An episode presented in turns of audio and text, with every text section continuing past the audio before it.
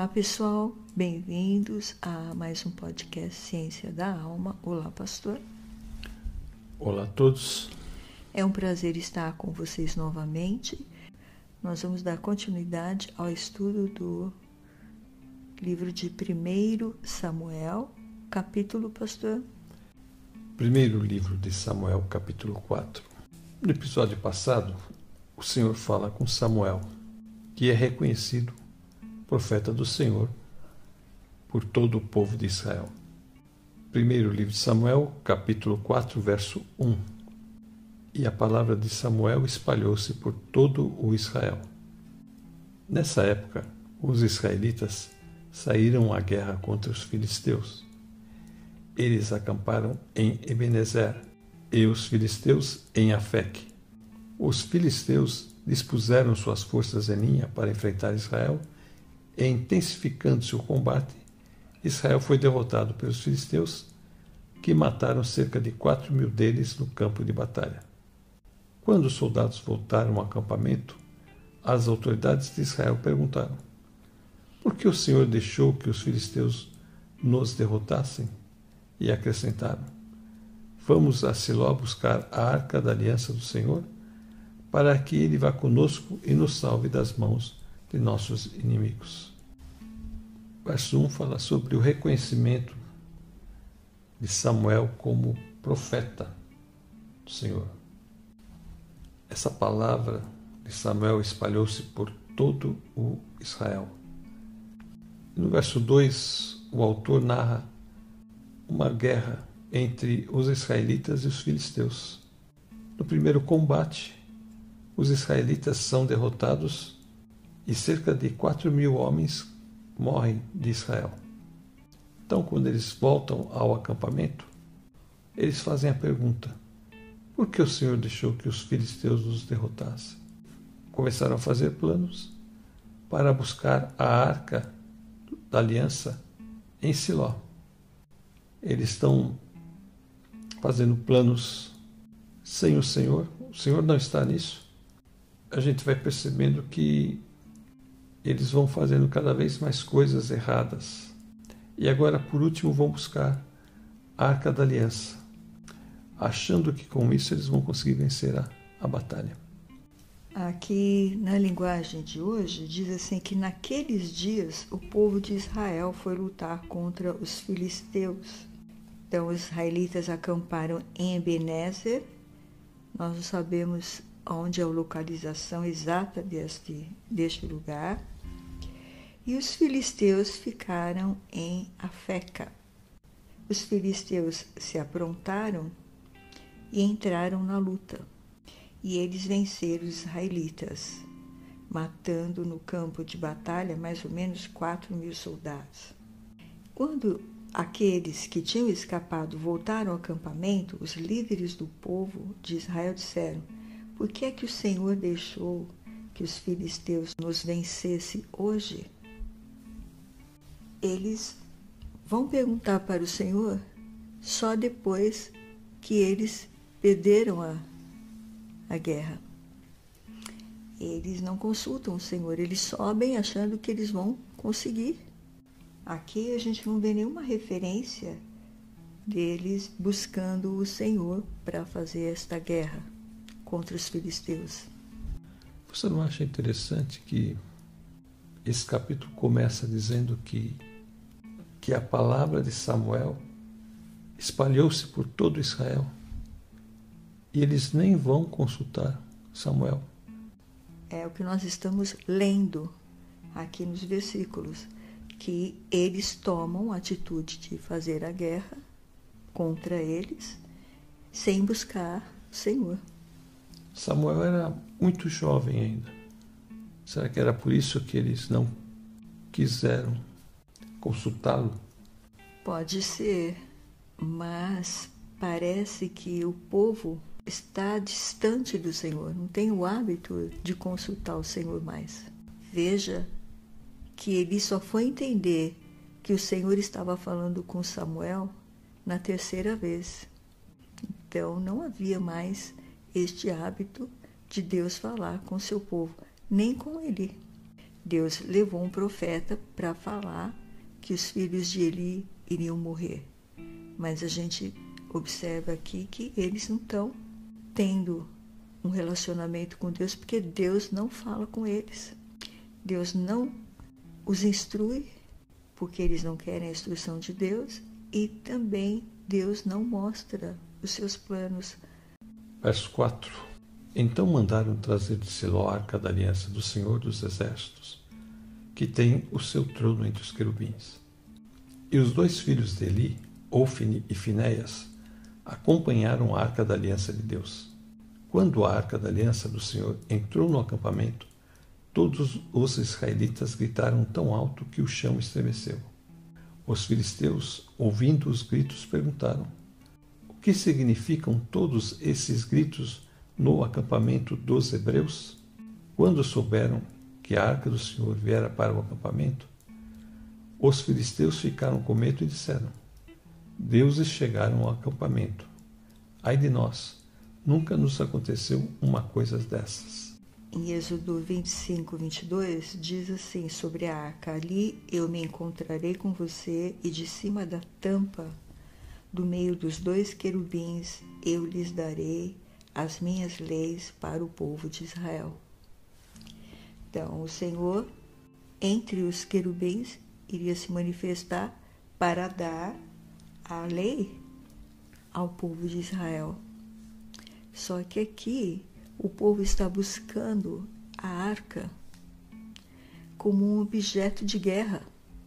Então a arca vai ficar ali no meio deles para causar terror né, nos inimigos e também ser um instrumento de guerra para eles ganharem a guerra. E não foi isso que Deus falou. Você lembra que em Jericó eles levaram a arca para rodear Jericó? O que eu vejo aqui é que o Senhor não está nesse negócio, o Senhor não está com eles. Ali com Josué, o Senhor falava com Josué, dava as ordens. Você vai fazer isso, isso, isso. Aqui você não vê uma liderança recebendo as ordens do Senhor.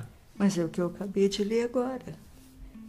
Que o Senhor disse que dali do meio dos querubins, dos dois querubins, eu lhes darei as minhas leis para o povo de Israel, ou seja, a instrução. Como você citou Jericó, realmente, mas quem era Josué? O líder separado por Deus e que obedecia e praticava a palavra de Deus. Então ele tinha autoridade, Deus usava ele.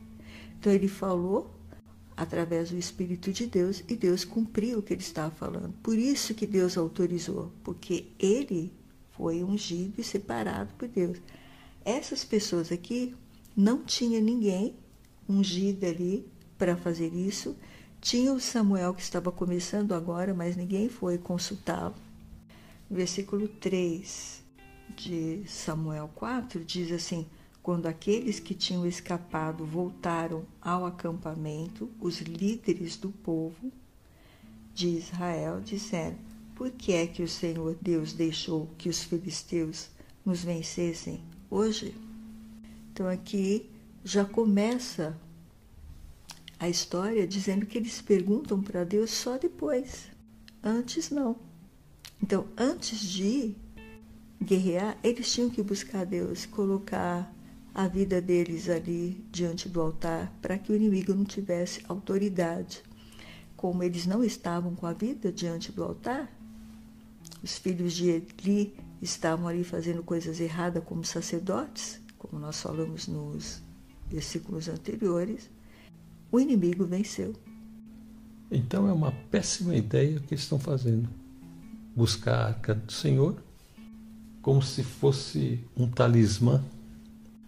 E talismã significa um objeto a que se atribui um poder mágico para realizar os desejos. Exatamente. Eles vão, pegam a arca, tiram a arca do lugar que ela estava. Agora vamos como se fosse um instrumento de guerra. Também tem outra a arca vem em péssima companhia. Os dois filhos de Eli eram pessoas ímpias. Se eles clamassem a Deus, Deus não os ouviria. São duas coisas erradas. Trazerem a arca como um talismã e dois homens ímpios, dois sacerdotes ímpios, para estar ministrando um sacrifício ou qualquer coisa. Aqui diz assim: Então mandaram mensageiros a Siló para trazer a arca da aliança do Senhor. Quem mandou? Essas pessoas que tinham feito a pergunta.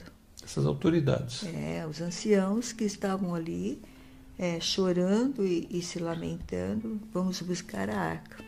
Então mandaram mensageiros a Siló para trazer a arca da aliança do Senhor Todo-Poderoso, que se assenta no seu trono entre os querubins.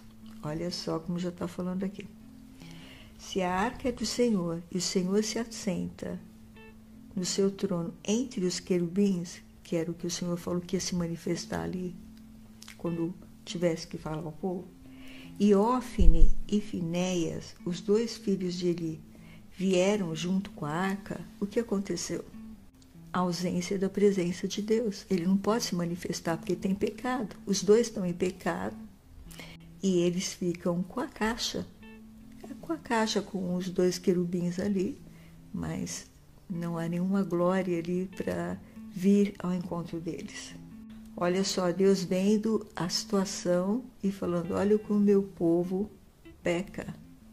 Me abandonaram, agora levam a minha arca e querem que eu me manifeste. E a arca está sendo escoltada por duas pessoas que são rebeldes, que entraram em rebelião para desobedecer os mandamentos do Senhor e não levar a sério a função que Deus tinha dado a eles de sacerdote.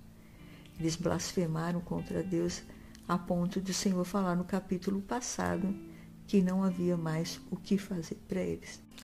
E quando a arca chega no acampamento israelita, eles começam a gritar. Então, apesar dessa recepção espalhafatosa, vamos dizer assim, é uma expressão religiosa, vazia. O Senhor não pode estar ali com os israelitas. Senhor não pode fazer nada por eles. E veja o que os filisteus falam.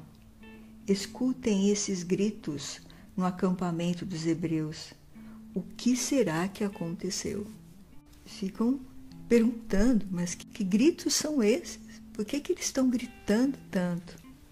Quando souberam que a arca da aliança do Senhor havia chegado ao acampamento hebreu, os filisteus ficaram com medo e disseram: Um Deus chegou ao acampamento dos israelitas. Ai de nós! Nunca aconteceu uma coisa assim. Ai de nós! Quem poderá nos salvar desses poderosos deuses? São os deuses que atacaram os egípcios com todo tipo de praga no deserto. Aqui no versículo 7, eles falam de um Deus e depois eles falam de deuses porque eles estavam acostumados a adorar vários deuses. Eles também acham que lá no acampamento deve ter deuses ali para eles estarem fazendo isso. Até porque os israelitas adoravam os deuses desses povos.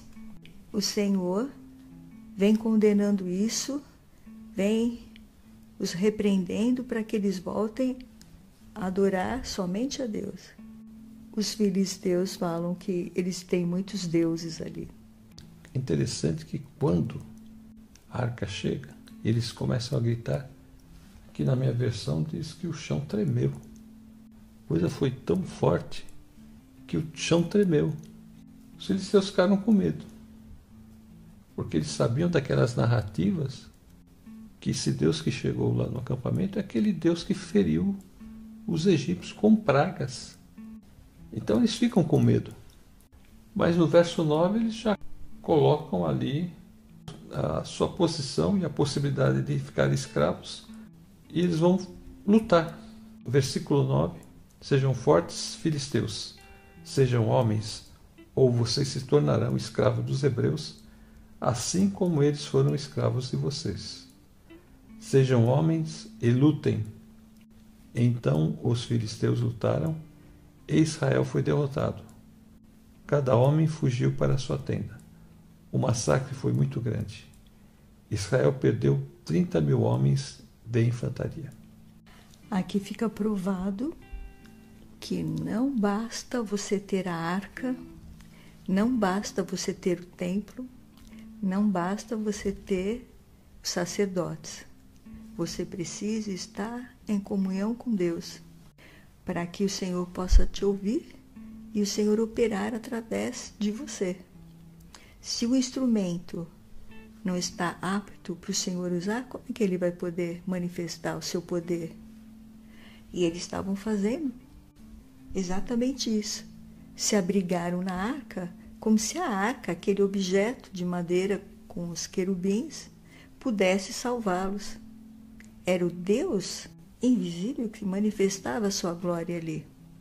E estava com eles desde o início, quando eles faziam a vontade de Deus. Nós vimos isso, já falamos nos episódios passados. Para os que estão começando a nos ouvir agora, no livro de Levítico 26, fala da bênção e da maldição.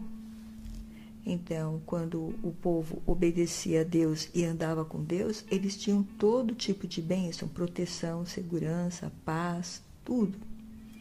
Mas quando eles abandonavam o Senhor e iam atrás de outros deuses, outros ídolos, que era dos povos ao redor deles, então vinha a maldição. Desde o dia que Josué morreu, este povo começou a adorar outros deuses tem sido uma luta para eles se manterem fiéis a Deus. Tanto é que chegou um ponto de não ter mais palavra, o Senhor não falar com eles, e também não ter profecias e nem visões, que foi o que a gente leu no episódio passado. O Senhor não estava se manifestando, exceto por Samuel, que Deus começou a falar com Samuel. Agora, pastor, por que, que eles ganharam a batalha? Por que, que Deus permitiu que eles ganhassem a batalha? Como você disse, Levítico 26 é bem claro. Quando eles deixassem o Senhor, o Senhor daria as costas para eles. Então, o que aconteceu aqui? O Senhor não enviou o seu anjo nessa batalha, Ofne e Finéias estão em pecado. Lembra o pecado de Acã? Que quando Josué vai à batalha contra a cidade de Ai, eles são derrotados porque havia o pecado. Então Deus não pode se manifestar aqui porque o povo está em pecado. O povo deixou o Senhor e foi atrás dos ídolos, dos outros deuses. Então Deus disse bem claro: o dia que vocês me deixarem, eu também vou deixar vocês. E é isso que está acontecendo aqui. E por terem deixado o Senhor, a palavra de Deus não se manifestava, os profetas não se levantavam e as visões não vinham. E é aqui o Senhor falou através de Samuel tudo o que ia acontecer à casa de Eli.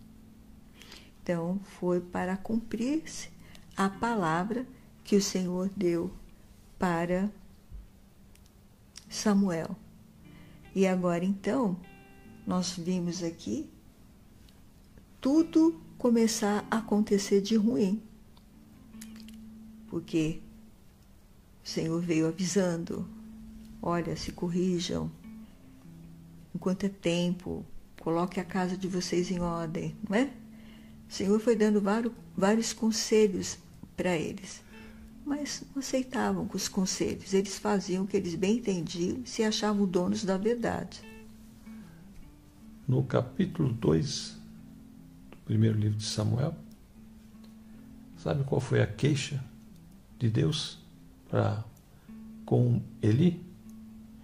Que ele estava dando mais honra aos filhos do que ao Senhor. Então, veja como fica a situação. foi aquilo que a gente falou. Ele era um pai muito permissivo. Só que o Senhor não gostou das atitudes nem do pai e nem dos filhos. E agora aqui, toda uma nação sofre porque foram 30 mil pessoas aqui, mais 4 mil lá. E agora vem o resto. Verso 11: A arca de Deus foi tomada, e os dois filhos de Eli, Ofni e Finéias, morreram. Naquele mesmo dia, um benjamita correu da linha de batalha até Siló, com as roupas rasgadas e terra na cabeça. Quando ele chegou, Eli estava sentado em sua cadeira ao lado da entrada. Estava preocupado, pois em seu coração temia pela arca de Deus. O homem entrou na cidade, contou o que havia acontecido e a cidade começou a gritar. Eli ouviu os gritos e perguntou: O que significa este tumulto? O homem correu para contar tudo a Eli. Eli tinha 98 anos de idade e seus olhos estavam imóveis. Ele já não conseguia enxergar. O homem lhe disse: Acabei de chegar da linha de batalha. Fugi de lá hoje mesmo. Ele perguntou: O que aconteceu, meu filho? O mensageiro respondeu: Israel fugiu dos filisteus e houve uma grande matança entre os soldados. Também os seus dois filhos, Ofne e Finéias, estão mortos, e a arca de Deus foi tomada. Quando a arca chega, eles dão gritos de júbilo. Agora aqui, quando vem a notícia da desgraça, da morte de 30 mil pessoas, que eles perderam a guerra, vem o grito de desespero, um choro alto. Eli ouviu os gritos e perguntou: Que barulho é esse? Então o filisteu tinha perguntado que barulho era aquele que os hebreus estavam fazendo ali quando chegou a arca. Agora aqui, um hebreu está perguntando que barulho é esse? O que está acontecendo? É o choro das pessoas que perderam a batalha, mesmo estando com a arca. Agora, quando a arca chega no acampamento dos israelitas, há brados de alegria, de vitória, de júbilo. Agora aqui, este prado é de desespero, como você falou, é de tristeza. Aquilo que era considerado um objeto sagrado, o objeto mais sagrado que havia, foi levado, foi tomado. Então, olha uma enxurrada de coisas acontecendo. Eles pedem a batalha, primeira batalha, pedem a segunda batalha, mesmo com a arca presente. Morrem os dois filhos e agora pede o objeto mais sagrado que eles podiam ter, que era onde Deus se manifestava. Os filisteus roubaram o objeto sagrado deles. Quer dizer, roubaram, entre aspas, o Deus deles, porque eles tinham levado o Deus deles para a guerra. E os filisteus agora se sentem vitoriosos porque estão com Deus deles. O que, que Deus está falando aí? Que Deus está mostrando para esse povo? Se vocês não estão comigo, quem está com vocês é o inimigo. E aquilo que é de vocês, ele leva. Levou a alegria, levou o objeto sagrado, Agora levou os dois filhos do sacerdote e também levou o pai, que era também o sumo sacerdote. Isso está narrado no verso 18. Quando ele mencionou a arca de Deus, ele caiu da cadeira para trás, ao lado do portão, quebrou o pescoço e morreu, pois era velho e pesado. Ele liderou Israel durante 40 anos. Sua nora, a mulher de Finéias, estava grávida e perto de dar à luz. Quando ouviu a notícia de que a arca de Deus havia sido tomada e que seu sogro e seu marido estavam mortos, entrou em trabalho de parto e deu à luz, mas não resistiu às dores do parto. Enquanto morria, as mulheres que a ajudavam disseram: Não se desespere, você teve um menino. Mas ela não respondeu nem deu atenção. Ela deu ao menino o nome de Icabô e disse: A glória se foi de Israel, porque a arca fora tomada e porque o sogro e o marido haviam morrido. E ainda acrescentou: A glória se foi de Israel, pois a arca de Deus foi tomada. Então, veja que, além de haver todas essas mortes, só da família de Eli foram quatro pessoas.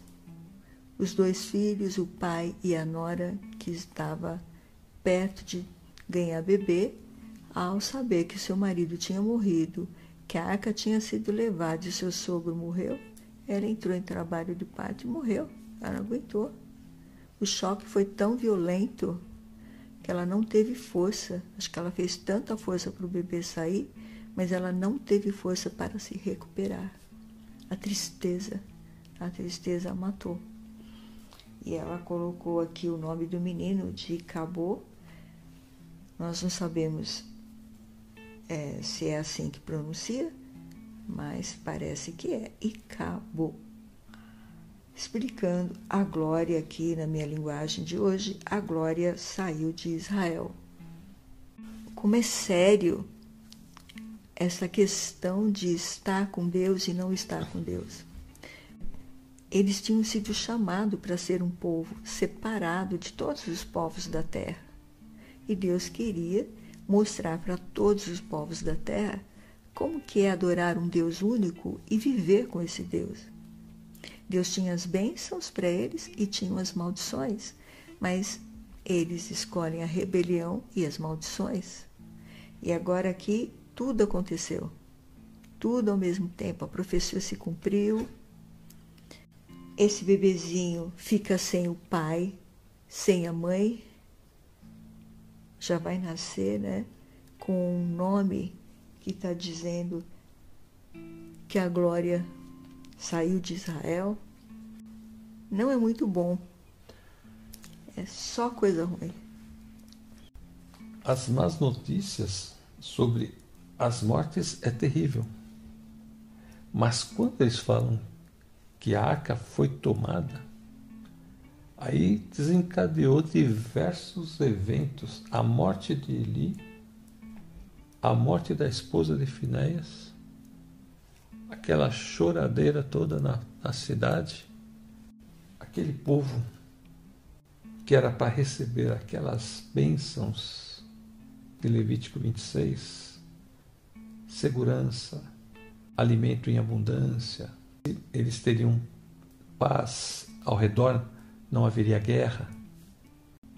Deus também iria dar um crescimento grande para eles, que eles se tornariam uma grande nação enfim, Deus iria proporcionar tudo o que eles precisavam para ter uma vida boa, tranquila. Ao invés disso, o que eles estão sofrendo aqui? Diversos povos já os escravizaram. Acontece esse evento aqui, que é a tomada da arca, objeto mais valioso que eles tinham, que representava a presença de Deus ali com o povo de Israel. É porque, na realidade, Deus manifestava ali entre os querubins. Então, porque Deus permitiu para cumprir a profecia e para mostrar para Israel: olha, vocês não deram valor nas coisas que eu dei para vocês. Então, agora outro vai levar o objeto que vocês colocaram a confiança, mas o coração de vocês não estava verdadeiramente em Deus. Porque se tivesse em Deus, vocês teriam consultado a Deus como nação e estariam juntos na presença de Deus como nação. Mas eles estavam totalmente separados de Deus. Cada um seguia a sua vida, seguia os seus deuses, tinha os seus ídolos, e o Senhor deixou ele só. E agora então permite que os outros, que são seus inimigos, levem o objeto sagrado deles, que representa para o inimigo o Deus deles. Olha, nós estamos agora com o Deus deles aqui no nosso meio. E Deus vai se manifestar ali e mostrar o seu poder para os inimigos. Os inimigos vão ver o poder de Deus. Aquilo que o povo de Israel não quis ver, o inimigo vai ver. Deus vai mostrar para os filisteus quem é o Deus de Israel. Isso nós vamos ver nos próximos episódios. Nós temos aqui o texto em Ezequiel 7, 26, nessa versão NVI. Virá uma desgraça após a outra e um alarme após o outro. Tentarão conseguir uma visão da parte do profeta, e o ensino da lei pelo sacerdote se perderá, como também o conselho das autoridades. Nem o conselho das autoridades foram bons, porque mandaram trazer a arca, não pediram para o povo jejuar e orar e buscar a Deus antes de fazer essa investida contra o inimigo. Também não consultaram nenhum profeta. O profeta não pôde falar nada, porque ele era muito jovem ainda. E os sacerdotes aqui, que era Eli e seus filhos, não tinham nada para ensinar o povo.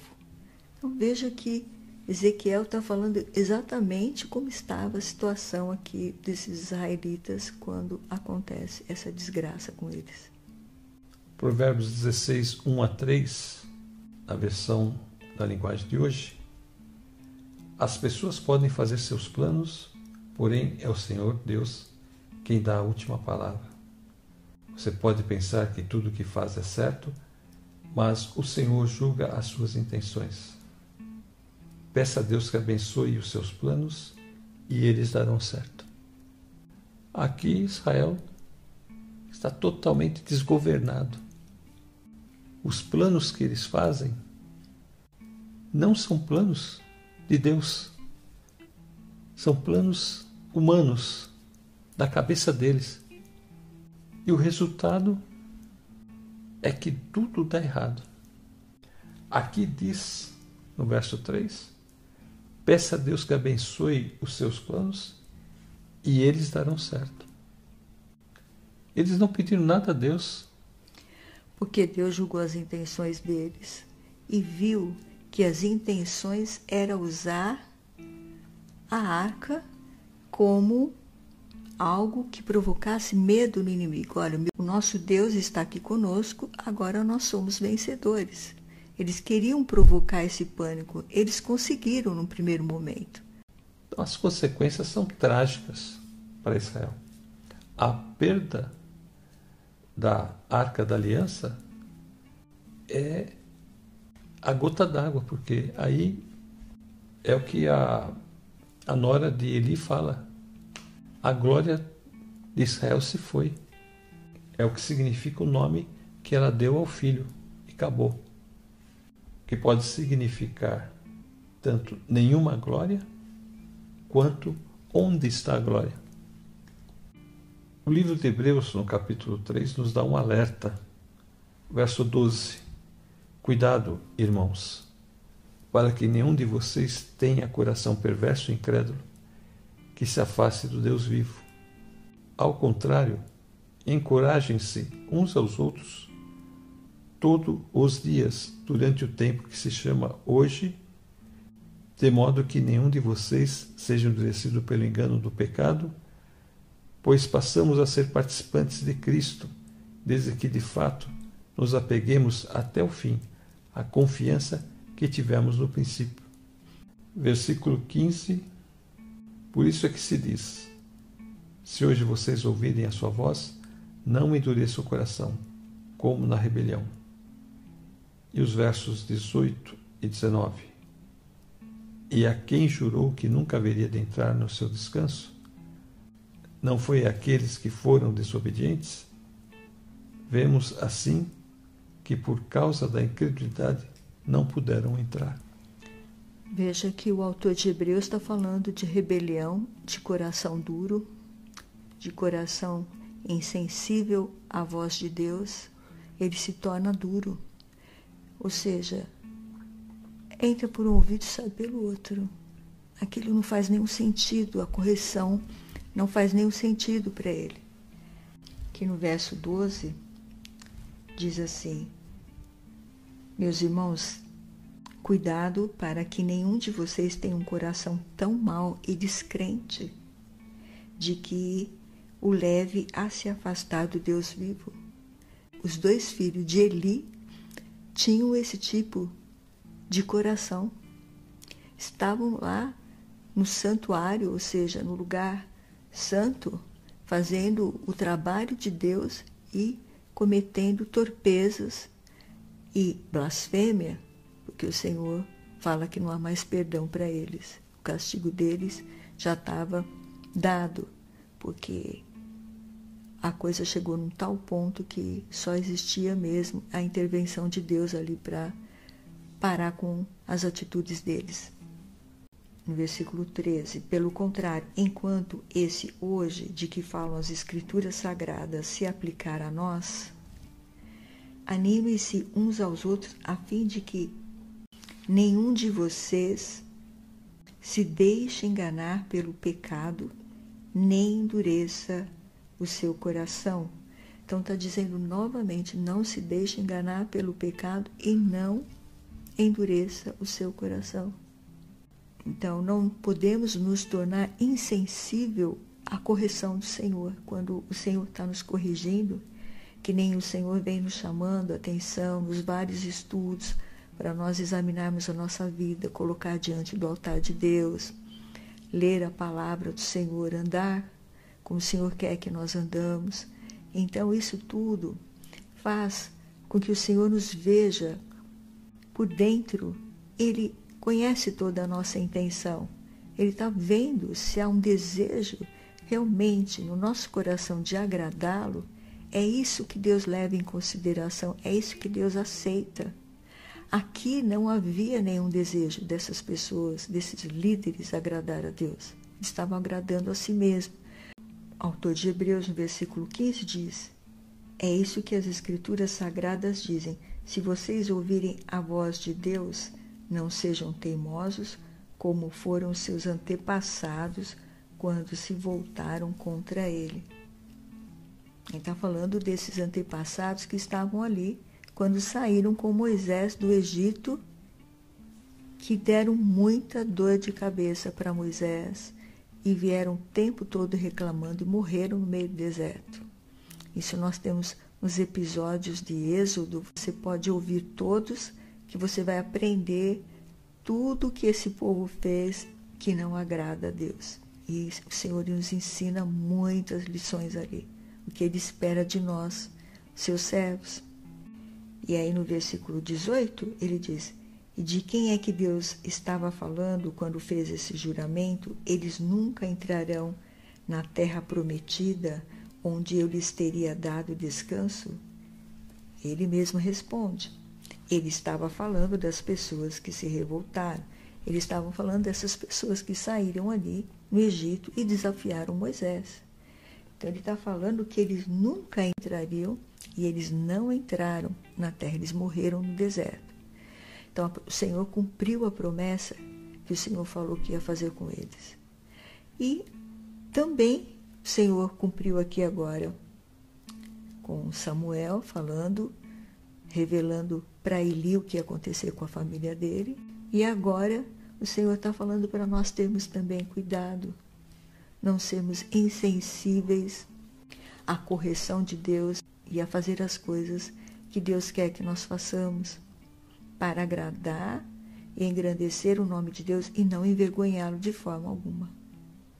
Com atitudes más e um coração duro. Porque aqueles não entraram na terra. Agora, esses que desobedecerem a palavra de Cristo, o Evangelho, não entrarão aonde, pastor? A gente falou no episódio passado sobre a, a boda do cordeiro eles não vão participar do reino. E você lembrou das virgens, que elas bateram e o Senhor falou: Eu não vos conheço. E assim Deus vai falar com aqueles que se afastam do Deus vivo. Aqui diz em Hebreus 3, versículo 12, para que os irmãos tenham cuidado, caso eles tenham um coração perverso e incrédulo. Aqui o povo de Israel tinha se afastado de Deus. E aqui a advertência é para que a pessoa também, através um coração perverso e incrédulo, se afaste do Deus vivo. E ao afastar-se de Deus, ela fica descoberta. Então, por isso que ele diz aqui, ao contrário, encorajem-se uns aos outros durante o tempo que se chama hoje. Não pode deixar para depois. Não pode deixar para amanhã. Vai saber o que vai acontecer amanhã. Enquanto temos vida, temos que consertar as nossas vidas na presença de Deus.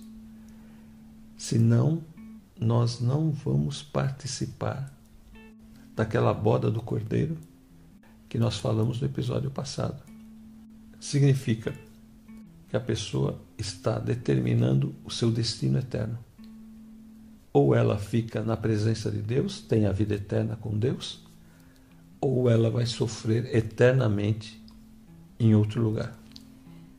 E para ela estar na presença de Deus, ela precisa produzir o fruto do Espírito. Qual fruto é esse do Espírito? É o comportamento digno então, através da palavra de Deus, nós temos acesso às bênçãos diárias do Senhor. Tudo, tudo, tudo. Leia Levítico 26. Veja o que é melhor: ficar com as bênçãos ou ficar com todas aquelas maldições. É melhor ficarmos com Deus, porque Ele nos guiará e nos protegerá durante toda a nossa vida. Ele é o nosso pastor, é o nosso sacerdote, ele é tudo para nós. Hebreus 4:12 Pois a palavra de Deus é viva e eficaz e mais afiada que qualquer espada de dois gumes. Ela penetra até o ponto de dividir alma e espírito, juntas e medulas, e julga os pensamentos e as intenções do coração. E o versículo 13 diz: não há nada que se possa esconder de Deus. Em toda a criação, tudo está descoberto e aberto diante dos seus olhos. E é a Ele que todos nós teremos que prestar contas. Então, nós temos a palavra que nos orienta e nos ensina a andar no caminho de Deus e a fazer a vontade de Deus, como você falou. Você leu aqui agora que ela é viva e ela é poderosa e corta mais do que qualquer espada afiada dos dois lados. Ela vai até o lugar mais profundo da alma. Ela também vai até o íntimo das pessoas e julga os desejos e pensamentos do coração delas.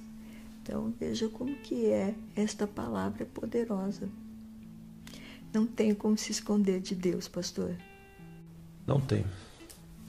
Então, aqui no capítulo 3, o autor de Hebreus está falando para os que já estão em Cristo Jesus. Então, a palavra de ordem para aqueles que já estão em Cristo Jesus é a santificação. É esse processo que vai durar a vida toda. E agora, a palavra para aquele que ainda não aceitou Jesus para que ele creia em Jesus e comece já a entrar nesse caminho da santificação. Porque a obra de Cristo na cruz é aquilo que nos leva ao céu. E depois que nós somos cidadãos do céu, nós temos que praticar essas palavras de Jesus. Esse é o caminho da santificação. Então, o primeiro momento é crer nessa obra redentiva de Cristo na cruz. E o segundo momento é a santificação. Vivendo para o Senhor, um dia por vez, e nesse dia que nós vivemos para o Senhor, nós vamos colocando a nossa vida no altar, pedindo para o Senhor nos mostrar aquilo que desagrada a Deus que está em nós.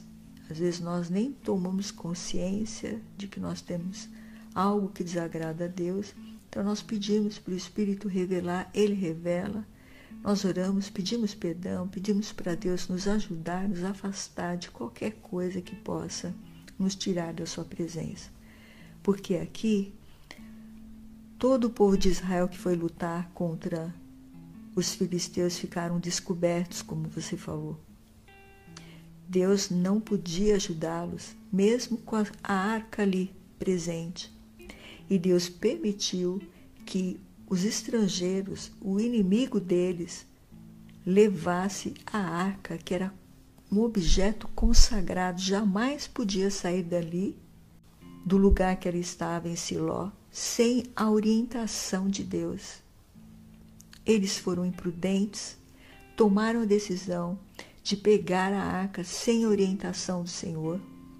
Pegaram essas duas pessoas, que são os dois filhos de Eli, os sacerdotes, e essas duas pessoas estavam em pecado, já tinham sido condenadas por Deus, e acharam que eles iam ter a vitória. E Deus permitiu que o inimigo levasse a arca deles, o objeto sagrado, por quê? Porque eles não honraram a aliança que eles tinham com seu Criador, com seu Deus. Então, trazendo a arca ali sem consultar a Deus, já desde que ela saiu de Siló, ela já sai sem a presença de Deus. E era só isso que eles podiam esperar: derrota, vergonha e dor. E foi que eles passaram. Então, o Senhor também quer que nós, como servos de Deus, tenhamos nossa vida santificada, estarmos consagrando através da palavra de Deus, com a leitura da palavra de Deus que ela nos corrige, como o pastor leu aqui, em Hebreus 4, 12 e versículo 13, porque ela vai penetrar lá no âmago da nossa alma e vai ver realmente o que nós estamos pensando a intenção do nosso pensamento. E é isso que Deus julga. Qual é a intenção do nosso pensamento? E nós estamos com essa intenção voltada para Deus, adorando a Deus, e Ele então vai nos dar vitória. Quando a gente for orar, buscar a Deus para uma situação, nós vamos ter vitória, não vamos sair humilhados, envergonhados. Vamos encerrar? Amém. Pastor, ora. Amém. Senhor Deus e Pai do nosso Senhor Jesus Cristo, nós te louvamos, Senhor, por mais esse estudo da tua palavra. Te agradecemos, Senhor, pela vida que nos deste, Senhor, e nos dá graça, Senhor, para perseverar na tua presença cada dia, para que nós estejamos na tua presença te agradando, Pai, a cada momento. Nos dá graça, Senhor. Nos ajuda em tudo, Pai. Queremos pedir também, Senhor, agora, por aqueles que estão enfermos, aqueles que estão necessitando de libertação. Te pedimos, Pai, que o Senhor cure os enfermos e liberta essas pessoas todo mal, Senhor. Nós te pedimos estas bênçãos em nome de Jesus, Pai. Amém. Quero me despedir dizendo: fiquem com Deus e até a próxima.